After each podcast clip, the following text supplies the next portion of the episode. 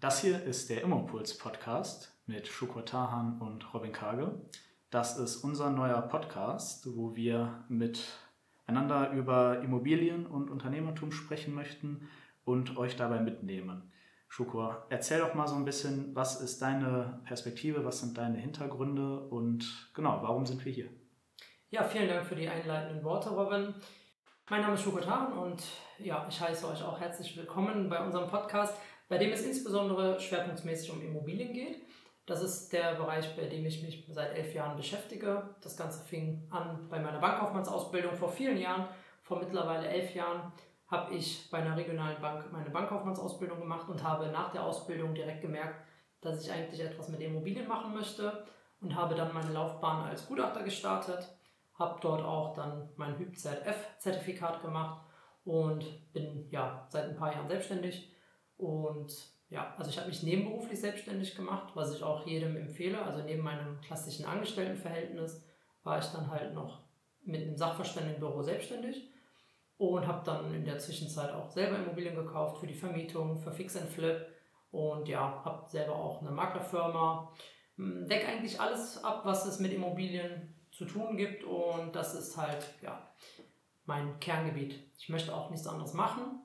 Ich finde den Bereich mega spannend und das hat uns ja irgendwie nochmal enger zusammengeschweißt. Ja, absolut. Ähm, auch von meiner Seite nochmal ein Hallo, ich bin Robin Kage. Ich bin Biologe. Ich komme aus einem ganz anderen Bereich, ähm, der entfernt ist von Immobilien, aber ich habe auch ein Interesse an, an Unternehmertum, an Selbstständigkeit. Ähm, da ist jetzt natürlich auch dein Weg in die Selbstständigkeit für mich sehr interessant gewesen. Und äh, Immobilien sind ein spannendes Thema, gerade für langfristigen Vermögensaufbau und ähm, ein Thema, womit man sich beschäftigen sollte. Von daher ist meine Perspektive nicht die des ähm, Experten, aber von jemandem, der eben in diesem Bereich auch viele Fragen hat, der viel dazu lernen möchte und ein Interesse hat. Und äh, von daher hoffe ich, dass ich ein bisschen die Perspektive vermitteln kann von jemandem, ähm, der neu ist in diesem Bereich, der dazu lernen möchte und dann vielleicht auch andere Fragen stellt als jemand, der selber eben auch schon seit Jahrzehnten in diesem Bereich tätig ist. Und ähm, genau, so haben wir uns zusammengefunden und ich glaube, gerade in der aktuellen Zeit, ähm, wie Schoko schon gesagt hat, es besteht viel Verwirrung. Ähm, wie kann ich selber jetzt im Immobilienbereich Fuß fassen, äh, in welche Richtung auch immer? Ähm, was lohnt sich gerade? Wovon sollte man vielleicht die Finger lassen? Und ähm, genau, wie bekomme ich eigentlich die Informationen, die ich brauche, um da, ähm, was auch immer, sei es eine Karriere aufzubauen oder eine nebenberufliche Tätigkeit oder einfach einen langfristigen Vermögensaufbau. Genau. Und ähm, da möchten wir gerne über aktuelle Themen sprechen aus der Immobilienwelt, äh, aus verschiedenen Perspektiven. Und ähm, genau, Schuko, wo wollen wir denn heute eigentlich drüber reden? Wir reden im späteren Verlauf über ja, welche Strategien aktuell sinnvoll sind in Zeiten von etwas höheren Zinsen. Historisch jetzt noch nicht sehr hoch, aber das Ganze muss man halt auch immer in Korrelation zu den aktuellen Kaufpreisen sehen. Da werden wir auf jeden Fall mal näher drauf eingehen. Ähm, ansonsten, ja, ich finde die Konstellation mega spannend, muss ich ehrlich sagen. Du als angehender Doktor der Biologie, bald Doktor, Doktor, Doktor, ah, Tage. Ich hoffe nicht. oh. Nein, aber ich meine, was dich halt richtig auszeichnet, was ich immer sehr sympathisch finde, ist, dass du dich extrem in eine Sache rein vertiefen kannst, wissenschaftlich rangehen kannst und ähm, das ist eigentlich eine Sache, die in der Immobilienbranche auch ganz nützlich sein kann, weil wenn du dort mit Millionenbeträgen hantierst, dann musst du aus verschiedenen Gründen auch, ja, ich sag mal, es können nicht nur oberflächlich die Dinge anzugehen. Ne? Das finde ich im Unternehmertum eigentlich ganz gut und ich glaube, deswegen wirst du da auch eine richtig gute Karriere hinlegen. Und ja, ich sag mal, wenn du als Biologe den Menschen verstanden hast dann, und die Naturgesetze, dann wirst du wahrscheinlich auch in der Immobilienwelt gut Dann kann so ein Haus oder eine Wohnung nicht schwerer sein. Ja, vielleicht. Ähm, aber deswegen ist ein Haus nicht am Ende auch einfach nur eine Zelle? Oh Gott. Jetzt könnte man Vergleiche ziehen. Ja. Äh, so weit wollen wir hier aber gar nicht gehen. Ähm, aber genau, deswegen, ich ähm, habe schon sehr viel von dir lernen können. Ähm, da möchte ich mich auch für bedanken. Ich habe äh, auch vor, in Zukunft noch sehr viel von dir zu lernen und äh, weiß auch, dass wir hier mit dir einen absoluten Experten haben, selber schon, ne? Hypzert.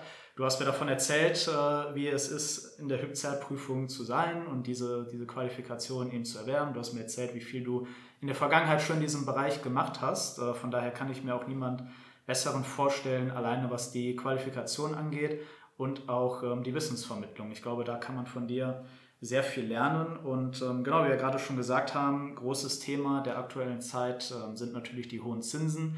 Äh, ist einfach der Wechsel am Markt hin zu einer Phase, die man jetzt lange so nicht kannte und ähm, die natürlich auch für viele verwirrend ist, die ähm, eben jetzt dachten, oh, hätte ich doch mal vor drei Jahren vielleicht gekauft oder verkauft.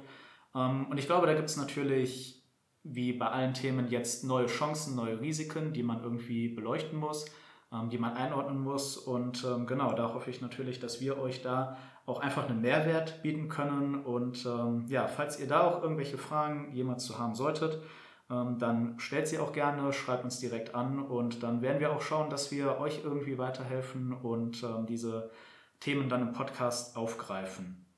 Genau, Schuko, wie hat sich denn jetzt eigentlich der Immobilienmarkt oder die Branche in den letzten Jahren verändert und äh, wie bekommt man so als Einsteiger wie ich jetzt eigentlich eine gute Immobilie? Mhm. Und was ist das überhaupt, eine gute Immobilie? Ja, also es sind mehrere Fragen. Vorab möchte ich nur kurz nochmal erwähnen, dass wir uns nicht abgesprochen haben, uns gegenseitig so zu loben. Aber vielen Dank für die netten Worte. Und es war am Ende war es ja bei mir einfach nur Leidenschaft. Ich habe das ja, ich habe ja nie, ich bin ja nie zu meinen Eltern als Kind hingelaufen und habe gesagt, wenn ich groß bin, dann mache ich unbedingt was mit Immobilien. Aber unterbewusst hatte ich irgendwie immer den Drang dazu. Habe auch als, äh, als an meinem ersten PC habe ich da auch schon Ordner angelegt mit extra exklusiven Immobilien, die mir gut gefielen. Und ja, ich finde im Moment die aktuelle Strategie, um auf deine Frage aufzugreifen, die ist immer ganz interessant, jetzt mit Menschen zu sprechen, die das Ganze aus verschiedenen Perspektiven schon durchleuchtet haben. Ich bin mhm. jetzt seit elf Jahren dabei und ich habe eigentlich, ja, ich sag mal, zwei Phasen mitgemacht. Natürlich habe ich zum Teil auch die Krise mitgemacht, als die Euro-Krise da war und auch die Lehman Brothers-Krise habe ich so am Rande noch mitbekommen. Aber es war ja alles am Ende des Tages jetzt gar nicht so gravierend für die Immobilienbranche. Jetzt gerade haben wir eine Bauträger-Pleitewelle Jetzt gerade haben wir ja einfach noch ähm, energetische Sachen, die jetzt auf uns zukommen als Investoren der Immobilienbranche. Und jetzt ist gerade in, die Gesamtstimmung am Markt schon schwierig. Das kann man so sagen. Und das Interessante hier ist jetzt wirklich, die Gespräche zu suchen mit Leuten, die alle Phasen schon mitgemacht haben. Und ich kann jetzt drei, die mir direkt in den Sinn kommen, das sind auch große Investoren, die seit 40 Jahren dabei sind. Und die sagen mir eigentlich alle das Gleiche, immer aus, mit anderen Worten natürlich, aber alle sagen das Gleiche und zwar haben wir alles durchgemacht. Ne? Also sei es jetzt ähm, die autofreie Sonntag oder andere Krisen, die Immobilienbranche hatte oft Dellen. Es, war ja, es ist ja, es gibt keine Branche auf der Welt, die nicht unter irgendwelchen konjunkturellen Einflüssen ähm, ja, liegt. Und das Interessante ist halt, dass diese Personen, die das seit 40 Jahren machen, alle sagen, am Ende des Tages spielt es keine Rolle. Man muss trotzdem auch in solchen Phasen investieren, Strategie anpassen, klar, dazu kommen wir gleich noch, aber wirklich ähm, jetzt andere Themenbereiche sich zu suchen oder zu sagen, nee, okay, die Immobilienbranche, die ist jetzt im Wandel. Ja, sie ist im Wandel, aber auch im Wandel kann man Geld verdienen. Ja, absolut. So. Siehst du das auch für jeden außerhalb von Großinvestoren? Also sind wir dann noch dabei, dass ähm, jeder, der irgendwie auch, sei es Vermögen hat oder auch einfach Geld verdient durch eine normale Arbeitsstelle, ähm, ist für den gerade auch der Markt mit Immobilien interessant? Ja, ich habe es immer für mich wie folgt beantwortet und auch gerne in meinem Umfeld so als Tipp gegeben. Wenn man selber zufrieden ist in seinem Leben, mit seiner Arbeitsstelle und sagt, dass dieser Ort, an dem man arbeitet, längerfristig in Frage kommt zum Leben, dann ist das immer ein Anlass, nach einer Immobilie Ausschau zu halten.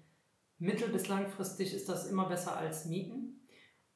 Andererseits kann ich dem auch was abgewinnen, wenn man sagt, man muss nicht unbedingt das ähm, Mieten verteufeln. Man kann auch zur Miete wohnen und dann kauft man sich halt etwas zur Vermietung. Und das gilt für den Großinvestoren genauso wie für den Kleininvestoren ich finde zum Beispiel eigentlich sogar, dass der Kleininvestor noch mehr in der Bedrohung ist, jetzt zu investieren, als der Großinvestor, weil der Großinvestor hat ja in der Regel schon Immobilien. Ja. Der kann in so einer Phase, kann er sich auch mal entspannt zurücklehnen oder, weil die meisten sind eben nicht entspannt und lehnen sich zurück, die kaufen jetzt natürlich zu Preisen ein, die vorher nicht möglich waren. Jetzt nur mal als Beispiel, einer aus meinem Netzwerk hat jetzt in Bredeney, Essen, das ist somit die beste Lage, hat er für 1900 Euro auf den Quadratmeter gekauft. Das gäbe es vor zwei Jahren nicht. So. Und ja. der ist jetzt super happy damit und steigt da tief in den Markt ein, wohl wissend, dass der in vier, fünf Jahren sehr wahrscheinlich eine ganz ordentliche Marge verdient hat. Und ja, insofern, du hast eben gesagt, die Frage gestellt, was ist eigentlich eine gute Immobilie? Am Ende ist es ja natürlich immer eine Immobilie, die sich entweder rechnet, das wäre ja schon mal gut. Mit rechnet heißt, dass die Mieteinnahmen dazu ausreichen, die Bankdarlehen zu bezahlen. Oder eben, das ist ein Spekulationsobjekt, man kann darauf bauen, man kann sie mit Marge entwickeln. Dann reden wir natürlich davon, dass, das, dass die Immobilie deswegen gut ist, weil der Einkaufspreis einfach gut ist und sich die Immobilie entwickeln lässt. Ne? Also nichts ist besser als eine heruntergekommene Immobilie in einer guten Lage, die man aufhübscht und verkauft. Absolut. Das ist auch, glaube ich, eine Empfehlung, die für viele kommt, die am Anfang in diesem Bereich stehen. Kauft euch ein, ein äh, mieses kleines Loch, wie es manche nennen, äh, in dem Bereich und ähm, schnappt euch ein paar Freunde, renoviert das Ganze, verkauft es für äh, mehr Geld weiter, also Fix and Flip. Ähm, das ist ja so ein bisschen eine Strategie, die auch vielen am Anfang empfohlen wird. Ähm, das ist jetzt natürlich in der Marktlage ein interessantes Thema, ähm, weil wir haben da jetzt natürlich eine Veränderung gesehen. Also vorher war es natürlich, dass der Verkäufer relativ stark war vor ein paar Jahren noch bei niedrigen Zinsen, weil es einfach unheimlich viele Käufer gab, die mit dem, ich sag mal, billigen Geld jetzt natürlich auch Immobilien kaufen wollten, mit der Aussicht, dass es bestimmt nach oben geht. Jetzt hat sich der Markt natürlich eher gewandelt zur Käuferseite hin, weil es einfach nicht mehr so viele Interessenten gibt. Äh, wenn ich jetzt an eine Immobilie kommen möchte, ich sage, die gefällt mir, die ist gut, da sehe ich Potenzial. Ähm, wie siehst du den Markt da gerade? Ist das meiste überbewertet? Sollte man versuchen, ähm, mit, mit niedrigeren Preisen etwas zu erreichen? Oder wie siehst du das?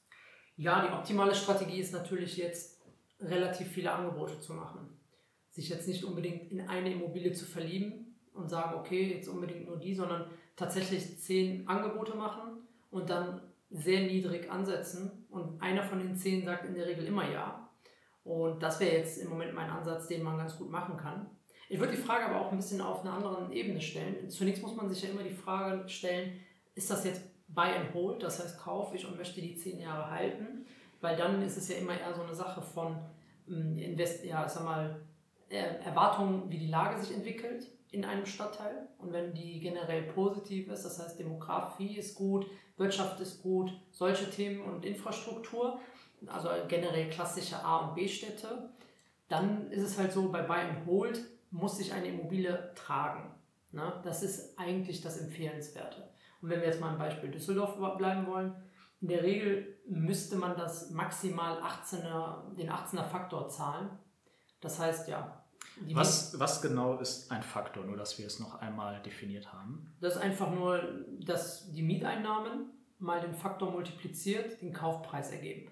Andersherum, also der, rückwärts gerechnet, wäre es einfach der Kaufpreis netto genommen, um, ohne jetzt Maklerkosten oder irgendwelche Grunderwerbsteuern, einfach nur den Kaufpreis geteilt durch die Mieteinnahmen. Und die Mieteinnahmen wiederum ohne irgendwelche Bewirtschaftungskosten, Steuer und so weiter. Das heißt eigentlich ganz praktisch in, in einer isolierten Betrachtung, ohne Steuer, ohne Zinsen, ohne sämtliche Kosten, würde man dann nach so und so vielen Jahren sein Geld zurückbekommen. Das heißt, wenn wir jetzt davon ausgehen, dass wir Steuerfreiheit in Deutschland hätten und wir haben einen 18er Faktor, hätte man nach 18 Jahren sein Investment auf Basis der Mieteinnahmen zurück. So, das ist natürlich Utopie, aber so werden Immobilien oft gehandelt und vergleichbar gemacht. Und genau, und der 18er Faktor in Düsseldorf ist jetzt halt die Königsdisziplin, weil das im Moment der Markt nur selten hergibt. Die meisten Verkäufer wollen im Moment noch 20, 21, hm, teilweise 23. Und ja, die ersten lassen sich aber auch darauf ein, für 19 oder eben für 18 sich von der Immobilie zu trennen. Und das sind dann, damit geht man in einen Bereich, damit hat man jetzt keinen Überschuss mit der Immobilie, aber es ist trotzdem schon dann wieder ein Kauf wert dann lohnt es sich auch wieder trotz aktuellen Problemen. Ja, ähm, zum Thema Düsseldorf. Wir müssen dazu sagen, wir sitzen gerade in Düsseldorf. Das hatten wir gar nicht erwähnt am Anfang. Äh, aber das ist so ein bisschen unsere Basis. Also wir kommen hier auch aus dem Rheinland, äh, beziehungsweise ein bisschen weiter weg her. ja, ich, ich äh, wohne hier in Düsseldorf. Du, du, wohnst in Düsseldorf, ähm, genau, ich noch nicht, aber in Zukunft dann gerne auch wieder. Ähm, genau, deswegen viele Themen werden sich natürlich auch hier auf die Gegend beziehen, auf Düsseldorf als Standort beziehen und äh, umliegende Städte. Genau, aber das sind natürlich auch ähm, die Gegenden, die im Immobilienbereich attraktiv sind, wo einfach gute Lagen vorkommen. Und ähm, ja, auf jeden Fall vielen Dank für diese spannenden Insights. Also gerade gilt wirklich beim äh, Finden von Immobilien Masse. Output nach draußen gehen, äh, mit den Leuten sprechen, nicht direkt das Angebot nehmen, was dort zum Beispiel auf Seiten wie Immobilien Scout ähm, eben angeboten wird, sondern das auch zu hinterfragen und ähm, ja, vielleicht auch mal zu rechnen, ob sich das überhaupt so lohnt. Nach welchen, wie kann man das denn als jemand, der ähm, eben nicht aus diesem Bereich kommt, wie kann man sich denn da eine, eine Vorstellung verschaffen, ähm, ob, das, ob die Immobilie auch wirklich den Kaufpreis wert ist? Du hast gerade über Faktor gesprochen, also wäre das so der, der Hauptpunkt, wo man gerade drauf guckt, wie, sind die, wie ist der Faktor der Immobilie oder wie bewertet man die Lageentwicklung, wenn ich jetzt wirklich auf Immobilien Scout nur nach meiner Gegend schaue, wo kann ich dran beurteilen, ob eine Immobilie ein gutes Angebot ist oder vielleicht eher ein zu teures. Hm. Ja, das, diese Fragestellung muss man erstmal in, in einen Sektor packen. Also in welchem Bereich sind wir? Sind wir jetzt im Bereich von Buy and Hold? Da hast du eine andere Strategie und andere ähm, Faktoren, die da relevant sind, als jetzt beim Fix and Flip zum Beispiel oder auch anderen ähm, Sachen wie jetzt zum Beispiel Kurzzeitvermietung, möbliertes Vermietung. Ich würde es anders aufziehen. Wir können gerne noch eine Folge machen mit dem Obertitel worauf achten bei einem Immobilienkauf und dann ist der Kernpunkt dort zum Beispiel die Buy-and-Hold-Objekte, das heißt die langfristigen Vermietungsobjekte, die insbesondere einen Käufer bei der Inflation schützen und langfristigen Vermögensaufbau bringen.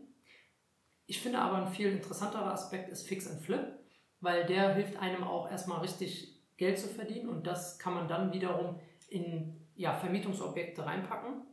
Und da ist im Moment die Strategie einfach, sich mal selber die Frage zu stellen, wer hat aktuell das Geld, wer kauft im Moment noch Immobilien. Das ist eigentlich die relevante Frage im Moment. Und da ist es halt so, dass die, ja, sagen wir, besser verdienenden, aber nicht in dem Luxussegment, sondern einfach nur Pärchen zum Beispiel, wenn der Mann Arzt ist und die Frau ist dann Unternehmensberaterin, das sind im Moment Pärchen, die noch einkaufen können. Das heißt, wenn wir denen Wohnraum zur Verfügung stellen, das ist eigentlich noch ein Bereich, wo man ganz gut Geld verdienen kann. Und das natürlich in Lagen, die, die auch kaufen. Das heißt, eigentlich ist die Strategie im Moment, das zu kaufen, was auch noch gekauft wird. Mhm. Das ist dieser Grand Cardone-Ansatz, dass man sagt, wer hat mein Geld? Wer hat das Geld, was ich eigentlich jetzt verdienen will? Ja. Und denen dann einen Wert zu liefern, das wäre jetzt zum Beispiel eine Vierzimmerwohnung in Düsseldorf in einer mittleren Lage oder noch besser in einer guten Lage und wenn die heruntergekommen ist und die kauft man, saniert man und verkauft die weiter, das ist eigentlich das, was im Moment ganz gut zieht. Und ansonsten, ja, weiche Faktoren sind im Moment eigentlich auf jeden Fall, ja, ich sag mal, ähm, Ausstattung, weil das kann man, hat man immer noch selber in der Hand. Harte Faktoren, wo ich dann auch wirklich sage, okay, das kommt jetzt für mich gar nicht in Frage, ist die Lage wie immer. Ne? Mhm. Also im Moment würde ich auf gar keinen Fall in C-Lagen gehen im Moment würde ich auf gar keinen Fall in, ja, generell in schlechten Lagen investieren. Wenn der Kaufpreis natürlich gut ist, dann schon. Aber die Frage ist ja, Robin, was interessiert dich denn persönlich mehr? Lieber die langfristigen Objekte oder die kurzfristigen Handelsware? Das sind jetzt natürlich ähm, zwei recht unterschiedliche Perspektiven. Ich glaube, das kommt sehr darauf an, äh, in welche Richtung man sich selber entwickeln möchte. Und da möchten wir eigentlich auch ähm, jeden ansprechen, der Interesse an Immobilien hat. Ich glaube, für die allermeisten Menschen ist äh, Buy and Hold letztendlich die interessante Strategie, weil, seien wir mal ehrlich, Fix and Flip ist auch mit viel Arbeit verbunden. Es ist aktuell auch mit hohen Baukosten verbunden. Du musst die Kontakte haben, vielleicht auch zu Handwerkern, äh, musst dich darauf verlassen können, dass dort auch sauber gearbeitet wird und ähm, dass eben das so abläuft, wie man sich, sage ich mal, auch vorstellt. Oder man muss eben die Fähigkeit haben, selber Hand anzulegen. Das werden sicherlich auch viele haben und ähm, da ist diese Strategie auch interessant. Aber für die meisten Leute, glaube ich, die gerade auch auf die Inflation schauen, die merken, okay, das Geld entwertet sich immer weiter und ähm, für die ist natürlich Buy and Hold so die, die interessanteste Strategie, aber auch da natürlich ähm, wieder der Punkt hohe Zinsen, unübersichtliches, unübersichtlicher Markt, weil einfach auch gerade viel angeboten wird und eben auch die, ähm, sag ich mal, die fehlende Ahnung oder die fehlende Möglichkeit einschätzen zu können, ist das jetzt wirklich ein gutes Angebot oder nicht. Ähm, da hast du ja gerade schon mal eine ganz interessante Eingrenzung getroffen, dass du nicht in C-Lagen investieren würdest äh, im Moment. Ähm, was versteht man denn so darunter unter diesen C-Lagen und äh, gibt es da auch Ausnahmen oder würdest du aktuell sagen, ähm, die sind erstmal draußen im langfristigen Investmentbereich? Was genau umfasst das denn und warum sollte man da die Finger von lassen? Mhm. Also C-Lagen bedeutet für mich immer die Makrolage. Die Mikrolage kann man da erstmal außen vor lassen. Das heißt, Makrolage ist für mich erstmal die Stadt selber und deswegen wäre eine Stadt wie jetzt zum Beispiel Görlitz, ähm, das ist eine klassische C-Lage oder meinetwegen ja andere Städte, die einfach weit weg von einer guten Infrastruktur sind, wirtschaftlich schwach sind, das sind halt klassische C-Lagen. Und da würde ich schon auch jetzt, wenn man jetzt nicht unbedingt daherkommt, also wenn man dort wohnt, ist das nochmal was anderes, aber wenn man da jetzt nicht wohnt, würde ich da erstmal die Finger von lassen. Und das ist dann für mich aber auch ein Ausschlusskriterium. Innerhalb einer A-Lage kann man auch in die B- und C-Lagen gehen. Um jetzt hier in Düsseldorf zu bleiben, in Düsseldorf natürlich im, im oberen Segment A, die A-Lage im Mikrobereich wäre Oberkassel oder meinetwegen auch Goldsheim für die Geschossbauwohnungen. Aber die C-Lage, wie jetzt zum Beispiel ähm, ja, Eller oder Oberbilk, wenn da ein mhm. Mehrfamilienhaus rentabel ist, da werden die meisten investieren. Weil das sind Wohnungen, die sind so hoch nachgefragt, das kann man sich gar nicht vorstellen. Ich meine, gut, die Berliner, die jetzt hier vielleicht zuhören, zuhören würden, die können sich das vorstellen, weil auch da oft in deren C-Lagen eine hohe Nachfrage ist. Aber genau, also man muss das immer unterscheiden, Mikro- und Makrolage. In der Makrolage, wenn es C ist, dann auf gar keinen Fall kaufen im Moment, es sei denn, man wohnt da und kennt dort die guten Lagen, wo man Geld verdienen kann. Vielleicht auch das, was sich entwickelt, weil man weiß, da siedelt sich jetzt eine Firma an genau. oder das soll jetzt ausgebaut werden, irgendwie. Man hat immer ein, zwei Straßen auch in einer C-Lage, die, ähm, wo die Notare sitzen, wo die Ärzte ja. sitzen. Das ist in Ordnung. Wenn man sich gut auskennt, dort herkommt, dann ist das in Ordnung, weil dann spielt noch die andere Gesetzgebung hier mit rein oder das ungeschriebene Gesetz besser gesagt dass man am besten in der Nähe seiner, seines Wohnorts investieren sollte. Weil natürlich kannst du dich auch damit beschäftigen, wie toll Immobilien in Hamburg sind. Ich würde trotzdem lieber in einer B-Lage von Düsseldorf kaufen, als in einer A-Lage von Hamburg. Verständlich. Ja. Weil ich einfach dort zu lange brauche, um dort das Ganze zu disponieren und so weiter. Genau, und ja, du hast angesprochen, Inflationsschutz, also mit einem Millionenkredit schläfst du im Moment bei 8% Inflation deutlich besser, als wenn du das jetzt irgendwo Cash rumliegen hättest das ist einfach im Moment, ja, ich sag mal, Geldentwertung, wie es im Buche steht. Ja, das wird natürlich auch ähm, selbst bei den hohen Zinsen äh, gerne vergessen, dass äh, eben auch die Inflation tatsächlich so hoch ist, dass man auch jedes Jahr Geld verliert. Also ich glaube, viele Leute sehen hohe Zinsen sehen, welcher Betrag dahinter steckt, welcher Betrag auf sie zukommen würde. Aber die Inflation passiert eher unsichtbar. Die passiert äh, im Supermarkt, äh, sage ich mal beim Einkaufen, schleichend und ähm, da wird einem der Verlust gar nicht so sehr klar. Ähm, da muss man sich natürlich auch mal wirklich hinsetzen und auch, glaube ich, gegenrechnen und schauen, ähm, was lohnt sich jetzt wirklich mehr oder wo verliere ich gerade auch einfach äh, viel Geld, indem ich eben nichts mache. Ähm, eine interessante Perspektive finde ich in dem Bereich ist auch einfach die historische. Wenn wir so, ein, ich sag mal wirklich ein paar Jahrzehnte zurückgehen, da waren die Zinsen ja auch deutlich höher. Also meine Eltern haben noch mit 5% äh, finanziert und das war, das ein, das war ein guter Deal damals, ähm, obwohl dann schon im Vergleich zu diesem Angebot es auch niedrigere Angebote gab. Äh, also hat man selbst da noch vielleicht nicht den besten Deal gehabt, aber mit 5% war man da schon zufrieden. Ähm, wie ist das denn heute? Also ist da auch einfach, sind wir auch einfach verwöhnt, sage ich mal, von niedrigen Zinsen und man kennt es gar nicht mehr, dass man ähm, auch mal für einen Kredit so viel zahlen muss? Weil auch damals wurde natürlich gebaut, gerade damals. Also aus, dem, aus der Zeit sind ja. ja auch viele Gebäude heute noch. Die Baukosten waren damals günstiger, weil man hatte nicht diese Ansprüche mit Wärmedämmung und so weiter. Also das muss man immer sagen. Ähm, inflationsbereinigt ist es natürlich auch nochmal was anderes, das Ganze zu beobachten. Aber tatsächlich ist es so, dass die Kaufpreise auch etwas niedriger waren. Also dementsprechend hat man dann auch ja, das wiegt sich alles auf. Inflationsbereinigt waren Immobilien eigentlich immer ähm, ja, im Wachstum. Das heißt, es war jetzt nie über eine längere Phase, ich sag mal, ähm, mit sinkenden Preisen zu rechnen. Ne? Mal ein oder zwei Jahre, aber historisch gesehen über einen längeren Zeitraum von 30, 40 Jahren gab es unterm Strich immer jährlich einen Anstieg. So, das ist die Historie bei der Immobilie.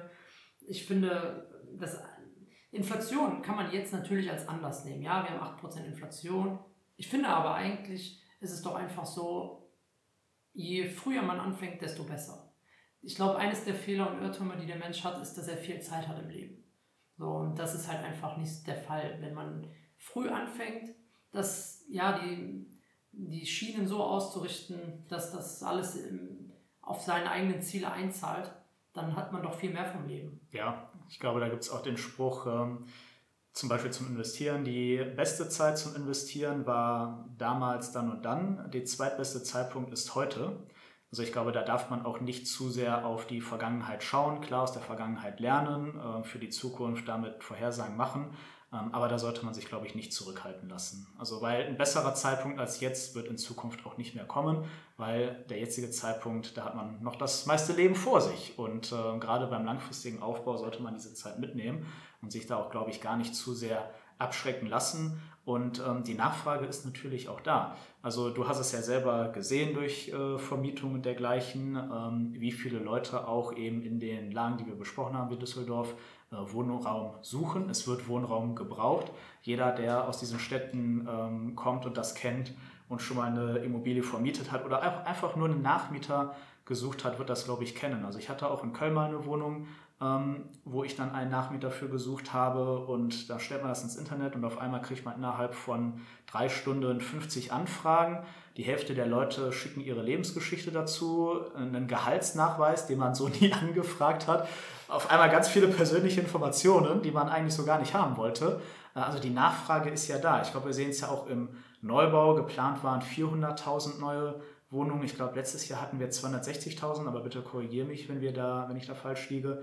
Und auch für dieses Jahr sieht es nicht so gut aus. Also die Nachfrage ist ja immer noch groß. Ja, sie ist riesig und während wir hier gerade sprechen, sind alle Menschen fleißig am Werken und Arbeiten. Und ein Teil von diesem Lohn, was jeder von uns erwirtschaftet, ist halt Monat für Monat, das sind, wir reden von mehreren Milliarden äh, Mieteinnahmen, die Monat für Monat überwiesen werden an Vermieter. So. Und das Faire an Immobilien ist halt einfach, dass jeder sich einen Teil davon ja, nehmen kann, wenn er entsprechend den Wert den Leuten gegenüber liefert. Und der Wert in dem Fall ist halt einfach eine Immobilie zur Vermietung anzubieten. Und deswegen, der Zeitpunkt ist eigentlich immer richtig, genau die Immobilie muss einfach richtig da sein. Und der Schlüssel hierzu ist, wie wir eben schon gesagt haben, viel Outflow. Das bedeutet viele Anfragen, viele Gespräche und es wird einfach eine Immobilie dabei sein, die sich ja, rechnet. Auch in einer Stadt wie Düsseldorf, auch in einer Stadt wie Berlin gibt es noch Immobilien, die sich rechnen, wo die Mieteinnahme hoch genug ist oder andererseits der Kaufpreis so niedrig, dass die durchgehandelt werden kann das bedeutet gekauft, saniert, weiterverkauft oder sogar gekauft und direkt weiterverkauft. Aber der Schlüssel dazu ist im Moment sehr, sehr viel ja, rauszugehen, den Leuten Bescheid zu sagen, dass man auf der Suche ist, Werbung zu machen, viel mit den Maklern zu sprechen, wo gerade der nächste Deal lauern könnte. Und genau, da gilt der Spruch, Outflow ist Inflow. Das, was du dann raussendest, das kommt auch erst wieder rein. Also viele Angebote machen, und dann alle Nachrichten im Moment getrost weglassen. Wenn man ein normaler Angestellter ist und ein bisschen was verdient, sei jetzt mal zweieinhalb bis drei netto, sollten es dann schon sein, dann kann man auch in solchen Zeiten super Immobilien kaufen und das sollte man auch. Man muss dann einfach seine Macht, sage ich mal, als Kunde auch nutzen. Dass es eben nicht so viele Interessenten gerade gibt und dass man dann schaut, dass man auch die Angebote findet, die für einen selber dann interessant sind und ähm, da eben genau die veränderte Marktlage einfach nutzt und merkt, okay, beim Einkauf muss ich aufpassen. Das ist der Punkt, wo es dann drauf ankommt. Ähm, und du dann ist es auch heute. Du bist immer in der Macht. Wenn du, wenn du niedrige Zinsen hast, dann bist du in der Macht, weil du an, ja, günstig an Kredite kommst. Genau. Wenn du hohe Zinsen hast, dann hast du ein bisschen mehr Verhandlungsposition. Aber im Endeffekt ist es ja immer so, wenn du Ursache bist und ursächlich rangehst und dir die Situation so darlegst, dass du dann halt auch weiterhin tätig bist, dann bist du immer in der Macht. Du kannst auch jetzt super mit Immobilien Geld verdienen und du kannst auch Immobilien jetzt zum Beispiel viel besser, wenn du die entwickelst, auch energetisch, kannst du die verkaufen an Leute, die so auf sowas achten jetzt. Jetzt hast du einen ja, extremen Hang nach sanierten Objekten. Das heißt, viele Käufer achten jetzt darauf. Das heißt, auch hier hast du wieder Schlüsselpunkte. Du kannst dich besser mit Handwerkern vernetzen und du kannst immer irgendetwas tun. Aber was genau, da können wir auch mal in der nächsten Folge mal zu eingehen. Jedenfalls von meiner Seite aus als Quintessenz für diese Folge ist auf jeden Fall, das ist auch im Moment eine tolle Zeit zum Kaufen. Man kann auch jetzt noch Geld verdienen mit Immobilien. Und deswegen, Robin, sitzt du ja hier, du willst ja genau. auch einsteigen. Ich hoffe, du konntest etwas mitnehmen. Ja, sehr viel. Ähm, auf jeden Fall. Ich glaube, dass wir jetzt hier mal die Marktlage so grob ein bisschen einschätzen konnten, ähm, war schon wirklich sehr hilfreich, auch um da ein bisschen die Ängste zu nehmen. Und ähm, ja, wie du schon gesagt hast, wie das dann im Detail aussieht, worauf man aktuell achten sollte und äh, wirklich dann auch die Strategien im Detail besprechen, das werden wir dann alles in der Zukunft. Ähm, aber ich freue mich total drauf. Ich bin sehr gespannt, was ich alles noch lernen kann und ähm, hoffe auch, dass jeder, der zuhört, der sich hier die Zeit nimmt, äh, auch etwas dazu lernen kann und möchte mich hier auch einmal bei jedem bedanken und äh, möchte auch dazu aufrufen, uns dann weiter zu folgen, dass ihr nichts verpasst. Ähm, genau, und dass ihr es auch äh, schätzt, dass wir eben diese zwei Perspektiven bieten können als Experte und als jemand, der es vielleicht irgendwann auch mal ein bisschen sein kann. Das wird die Zeit zeigen. Genau, möchtest du noch etwas sagen, Schuko? Ach, ich bin mir ziemlich sicher, dass du da auch noch deinen Weg in der Immobilienbranche richtig gut gehen wirst. Ihr werdet auf jeden Fall merken, wir sind Optimisten. Ihr werdet bei uns nicht ähm, ja, Bad News hören und wenn Bad News, dann eher in einem Kontext gesetzt, wie man dann einfach lösungsorientiert da rauskommt. Aber wir sind einfach Optimisten, wir wissen einfach um die Möglichkeiten in der Immobilienbranche und das ist eigentlich unser Ansatz. Und ja, von meiner Seite auch vielen Dank fürs Zuhören. Wenn ihr irgendwelche Fragen habt, wenn ihr irgendeine Immobilie verkaufen wollt, dann meldet euch bei Dr. Dr. Dr. Kage oh, oder, oder gerne auch bei mir. Und ja, auch Fragen und Anregungen sind bei uns herzlich willkommen. Ganz lieben Dank fürs Zuhören und bis zum nächsten Mal. Ciao, ciao.